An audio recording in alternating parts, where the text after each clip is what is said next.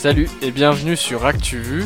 Vous commencez à nous connaître, mais pour ceux qui n'ont pas encore pris le train en marche, nous sommes 10 étudiants en école de journalisme et comme on connaît la difficulté pour préparer les concours, on s'est dit qu'on allait vous aider. La recette est simple, tous les samedis à 9h, on vous résume ce qu'il s'est passé dans l'actu de la semaine. Et aujourd'hui, on ira du côté de Facebook qui est encore dans un sacré pétrin avec Joséphine. Julien reviendra sur la nouvelle version du projet de loi contre les séparatismes. En société, c'est Capucine qui se chargera de vous expliquer le projet Cartel. Marion nous dira pourquoi la série The Crown dérange chez nos amis britanniques.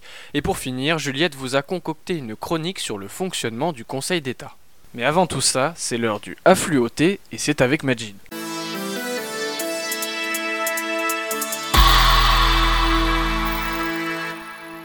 3,5 milliards, c'est le nombre de visites par mois sur le site Pornhub, le plus visité au monde dans le domaine. Il a récemment été accusé de monétiser des vidéos de viol d'enfants. 153 milliards de dollars, c'est le bénéfice que pourraient faire les 10 pays donateurs de vaccins aux pays pauvres si la pandémie est contenue. Mais bon, c'est mal parti. 61%, c'est la part de la population mondiale qui n'aura pas accès aux vaccins avant au moins 2022 d'après l'ONG Oxfam. Un nom à retenir maintenant, Jérôme Salomon. C'est le directeur général de la santé, vous savez, le monsieur Covid qui nous annonçait chaque jour le nombre de contaminés. La commission d'enquête du Sénat l'accuse d'avoir fait pression pour modifier un rapport d'experts qui préconisait une commande d'un milliard de masques. Il n'en avait commandé que 100 millions à l'époque. Whoopers and Friends, c'est le hashtag que Burger King France a lancé sur Instagram. Donc au moins un menu Whopper là pour commencer. La franchise propose aux restaurateurs de faire leur pub sur le réseau social en utilisant le hashtag en attendant qu'il rouvre. Un autre nom, Rakesh Singh, il s'agit d'un journaliste indien brûlé vif pour avoir révélé une affaire de corruption. Reporters sans frontières demande la traduction en justice de toutes les personnes impliquées dans le meurtre. 5 milliards de dollars, c'est la somme manquante à l'ONU et à l'OMS pour financer convenablement la distribution du vaccin dans les pays les plus pauvres. Un dernier nom pour la route, Rom Roures, il est le fondateur de Mediapro. La société a perdu les droits de diffusion des Ligue 1 et Ligue 2 après avoir refusé de payer les 350 millions d'euros qu'elle doit à la Ligue de football professionnel. Merci Majid, j'espère que vous avez tout noté parce que l'on passe directement à la rubrique internationale. Keep America great. How dare you? Can be do what we want to do.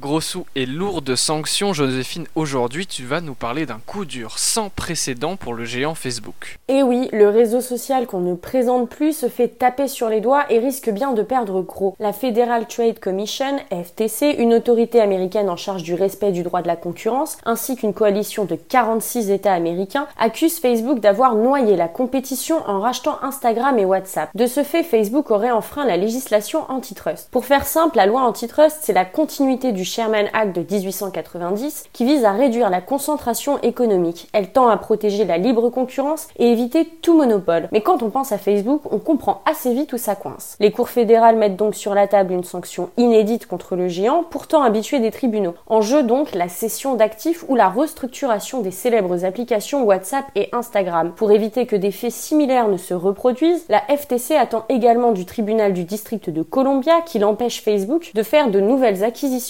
évaluées à 10 millions de dollars ou plus sans les en informer au préalable. Facebook s'est défendu, j'imagine. Oui, dès l'annonce de l'ouverture des procès, Mark Zuckerberg a rappelé que des milliards d'utilisateurs sont satisfaits de ces applications et qu'une refonte de ces activités perturberait l'ensemble du marché. On reste de l'autre côté de l'Atlantique. Pas tout à fait, mais c'est effectivement Donald Trump qui l'a annoncé le premier sur Twitter le 10 décembre. Le Maroc reconnaît officiellement Israël et s'engage à normaliser ses relations diplomatiques avec l'État hébreu. Parallèlement, les États-Unis reconnaissent la souveraineté marocaine sur le Sahara occidental. Après le Bahreïn, les Émirats arabes unis et plus récemment le Soudan, le Maroc devient ainsi le quatrième pays arabe à esquisser des relations avec Israël sous l'influence de la Maison Blanche. Benjamin Netanyahou, le premier ministre israélien, parle de son côté d'un accord historique. Retour en Europe maintenant, il y a du changement en Roumanie depuis le 7 décembre. Oui, le premier ministre Ludovic Orban a annoncé sa démission suite au faible résultat de 25%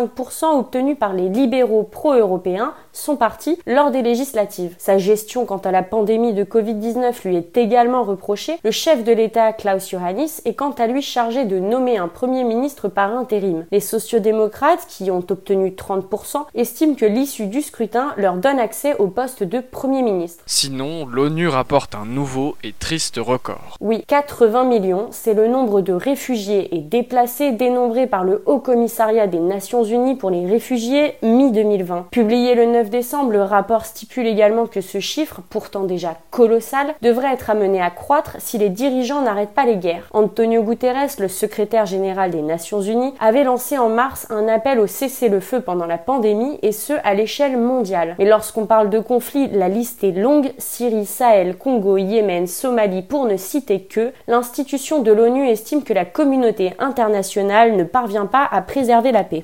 Merci Joséphine. On règle maintenant notre heure à celle de Paris pour la chronique France. La République, c'est moi Quelle indignité. Nous sommes sur le service public. Et ils sont là Ils sont dans les campagnes Parce que c'est notre projet Au lendemain de l'assassinat du professeur Samuel Paty le 16 octobre dernier, le gouvernement avait annoncé les premières mesures de son projet de loi contre les séparatismes, aujourd'hui rebaptisé projet de loi confortant les principes républicains. Et Julien, cette loi a été présentée en Conseil des ministres cette semaine. Le mercredi 9 décembre pour être précis, une date symbolique puisque c'était le 115e anniversaire de la fameuse loi de 1905 sur la laïcité, la loi de séparation de l'Église et de l'État. C'est l'un des projets phares d'Emmanuel Macron. Dès février 2020, le président annonce un projet de loi sur le séparatisme islamiste. Ce à quoi nous devons nous attaquer, c'est le séparatisme islamiste. C'est un projet conscient, théorisé, politico-religieux, qui se concrétise par des écarts répétés avec les valeurs de la République, qui se traduit souvent par la constitution d'une contre-société, ça fait beaucoup de noms différents pour une même loi. Alors oui, il y a eu pas mal de critiques, comme celle des pays musulmans, on s'en souvient, et en France, elles viennent surtout de l'opposition, comme avec Alexis Corbière, député France Insoumise. Ainsi, vous contournez les problèmes sociaux et sanitaires qui déchirent notre pays en saturant l'opinion d'une question obsessionnelle, l'islam, l'islam, l'islam. C'est finalement le projet de loi confortant les principes républicains qui est présenté, et parmi les 54 articles, on a la création d'un nouveau délit, avec la mise en danger de la vie d'autrui par la diffusion d'infos personnelles. C'est en réaction à l'attentat de Conflans-Sainte-Honorine. Les peines vont de 3 ans de prison à 5 ans si ces infos concernent un prof ou encore un policier. L'école à domicile. Au départ, le président Macron souhaitait une interdiction totale de l'école à la maison. Rétropédalage, elle reste possible, mais pour des demandes spécifiques, santé de l'enfant, itinérance de la famille, mais pas pour des convictions religieuses. Le contrôle des lieux de culte. Les dons étrangers de plus de 10 000 euros devront être déclarés et toute demande de subvention devra signer un engagement de respect des valeurs de la République sous peine de dissolution. La lutte contre les mariages forcés. Avec notamment l'interdiction des certificats de virginité. Et ce projet de loi, il fait l'unanimité? Alors oui, bien sûr, il y a des critiques, surtout de l'opposition. La France insoumise parle d'une stigmatisation des musulmans. Sébastien Chenu, porte-parole du Rassemblement national, affirme bien sûr l'inverse. Comme d'habitude, la montagne va accoucher d'une souris et les propositions me semblent être évidemment, encore une fois, des gouttes d'eau face à l'océan des difficultés euh, qui sont devant nous sur ces sujets-là. Et dans le reste de l'actualité, le site de cagnotte en ligne Litchi est dans la tourmente. UFC Que Choisir porte plainte contre Litchi pour pratiques frauduleuses. En cause, les délais de versement de l'argent des cagnottes, il s'est considérablement allongé sans aucune raison, alors que les versements doivent être faits sous 48 heures. Faute de dialogue avec l'entreprise française, UFC Que Choisir a donc porté plainte. Merci Julien. Direction maintenant la rubrique Société. Bah, on m'a demandé de, de, de, rendre service, j'ai rendu service monsieur. Vous en avez assez, hein Vous avez assez de cette bande de racailles. Caps, tu nous parles du projet Cartel aujourd'hui, mais qu'est-ce que c'est? C'est une coopération historique de 60 journalistes qui travaillent pour 25 médias du monde entier. C'est l'enquête la plus dangereuse que Forbidden Story ait eu à faire. C'est quoi Forbidden Stories? C'est un consortium international de journalistes d'investigation qui reprend les enquêtes de collègues menacés, assassinés ou censurés. Cette plateforme est lancée en novembre 2017 par le cofondateur de Cache Investigation, le journaliste français Laurent Richard. Parmi les médias partenaires, on retrouve liste non exhaustive. Le Monde, France TV, Radio France, The Star, The Washington Post, The Guardian, Le Soir, Radio-Télévision Suisse, The Volkskrant, etc. Ok, je vois, effectivement c'est ouf. Et c'est quoi l'actu? Pendant 10 mois, dans 18 pays, ces journalistes ont enquêté sur les cartels mexicains, leurs liens avec les politiques et leurs connexions dans le monde. En 2012, la journaliste de l'hebdo d'investigation mexicain Proceso est assassinée chez elle. Elle s'apprêtait à faire des révélations explosives sur des personnalités politiques mexicaines. Huit ans après, les journalistes du projet Cartel ont repris son enquête pour tenter de comprendre pourquoi elle a été tuée. Cet assassinat est extrêmement important, comme l'explique le rédacteur en chef du Proceso, Jorge Carrasco, sur France Inter. El caso Regina es absolutamente importante para la prensa en general. Le cas Regina est très important pour la presse en général. Il y a eu un avant et un après. Durant la décennie 2000-2010, les assassinats visaient des journalistes de presse locale. C'était très ciblé. Et en 2012, quand Regina a été assassinée, les criminels ont franchi un véritable cap. Parce que pour la première fois, une journaliste de médias nationale était assassinée. Et ça a été un message très puissant de la part des délinquants. Depuis 2000, le Veracruz, là où vivait Regina, est la ville la plus dangereuse du monde pour les journalistes. Huit y ont été assassinés cette année. En reprenant le travail de Regina, qu'est-ce que les journalistes de Forbidden Story ont découvert? Ils ont montré que ces cartels mexicains achètent des produits chimiques en Chine et en Inde pour produire du fentanyl, une des drogues les plus mortelles aux États-Unis. Aux Pays-Bas et en Belgique, ils ont découvert que des chimistes mexicains travaillaient dans les labos clandestins de méthamphétamine. Ils se sont aussi intéressés au business des entreprises de cybersurveillance utilisées au Mexique contre les journalistes qui dérangent. Et surtout, ils ont révélé que l'enquête sur la mort de Regina était bourrée d'erreurs. C'est-à-dire? Selon la version officielle, Regina a été tuée dans un cambriolage qui aurait mal tourné. Cette version a même été relayée massivement sur les réseaux sociaux via de faux comptes Twitter. Pourtant, il semble clair que son assassinat a été orchestré car elle dérangeait la classe politique mexicaine. Pourquoi? Elle enquêtait notamment sur l'ex-gouverneur du Veracruz, Fidel Herrera, et elle a découvert qu'il détournait de l'argent public à des fins personnelles et qu'il avait des fréquentations criminelles. Surtout, elle s'apprêtait à publier une enquête sur la disparition de milliers de personnes dans le Veracruz. La Chaparita, son surnom qui veut dire la petite, avait découvert où pourraient se trouver certains corps de disparus. Cette fois, elle ne soupçonnait pas les cartels, mais directement les autorités de faire disparaître des gens dans les fausses communes de la région. Le Veracruz est une zone stratégique pour le trafic de drogue et une planque parfaite pour de nombreux narcotrafiquants. Dans ses articles, Regina accuse le gouvernement local de laisser trop de pouvoir aux cartels. Elle devient donc dérangeante pour eux et son nom apparaît même sur une liste de journalistes critiques du pouvoir qui doivent être surveillés. Comment ça les journalistes sont surveillés par le pouvoir? C'est aussi ce que révèle le projet Cartel. Une cellule d'espionnage clandestine a été mise en place par les autorités. Par exemple, alors qu'il travaillait sur les Panama Papers en 2016, Jorge Carrasco a été victime d'une tentative d'intrusion dans son téléphone par un logiciel espion vendu par la société israélienne NSO. Des fiches de renseignements très précises sont également écrites sur les journalistes qui posent problème. La chronique est trop courte pour vous parler de tout ce que le projet Cartel a révélé, mais je vous invite fortement à vous renseigner sur le sujet. On n'y manquera pas. Merci Capucine. On passe tout de suite à la rubrique sport et culture. Vous savez, moi je crois pas qu'il y ait de bonnes ou de mauvaises situations.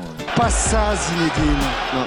Oh non. C'est aussi la culture qui nous les brise. Hein. La chatte, la chatte qui a la chatte cette semaine, on parle d'une série qui est dans le top 10 des plus regardées sur Netflix, The Crown, sauf qu'en ce moment, elle sème la tourmente dans la politique britannique. Tu nous en dis un peu plus, Marion? Une admirable narration, d'excellents acteurs et des décors soignés, The Crown est une réussite. Vous savez, c'est cette série de Peter Morgan, dite dramatique, qui présente la vie d'Elisabeth II depuis son mariage en 1947 jusqu'à nos jours. Mais toucher à la famille royale, c'était un peu osé. Et encore plus osé d'ajouter deux nouveaux personnages à la dernière saison, Lady Diana et Margaret Thatcher. Et ça, ça n'a pas plu à la famille royale. Pas vraiment, non. Lady Di rappelle bien sûr son mariage tourmenté avec le prince Charles, et le personnage de Margaret Thatcher revient sur son conflit avec la reine. Il y a donc beaucoup de critiques. Le ministre de la Culture britannique a même demandé qu'un message d'avertissement soit affiché à chaque épisode. Le but, prévenir qu'il s'agit bien d'une fiction et non d'un documentaire sur la reine. Cette semaine, Netflix a répondu au gouvernement britannique. La demande a été rejetée. Sans transition, un peu de football, mais cette semaine on ne s'attarde pas sur les résultats, mais bien un événement révoltant lors de la rencontre PSG Istanbul Başakşehir. Why you said negro, ça, ce sont les mots de Pierre-Achille Webo, l'entraîneur adjoint du club de foot d'Istanbul, pendant le match contre le PSG. Il répond directement à Sébastien Coltescu, le quatrième arbitre de la rencontre. Après, c'est Dembaba, un remplaçant du banc turc, qui a sifflé la fin du match. La rencontre s'est donc terminée au bout de 15 minutes et a été reportée au lendemain. Un geste symbolique fort qui fait tellement parler que la question pourrait bien tomber au concours. Et une dernière petite info pour la route, comme chaque année depuis 1927, le magazine Time a élu la personnalité qui, selon lui, a marqué l'année. Et pour la première fois cette année, notez bien, la personnalité de l'année est une enfant. Le Kid of the Year est Gitanjali Rao, une jeune lycéenne de 15 ans. Elle a été récompensée pour avoir créé un appareil nommé Tétis qui permet de détecter si l'eau du robinet est contaminée au plomb ou non. Time félicite aussi son travail sur le cyberharcèlement. Aujourd'hui, la jeune fille expose dans chacun de ses interviews le besoin qu'elle ressent de se sentir utile.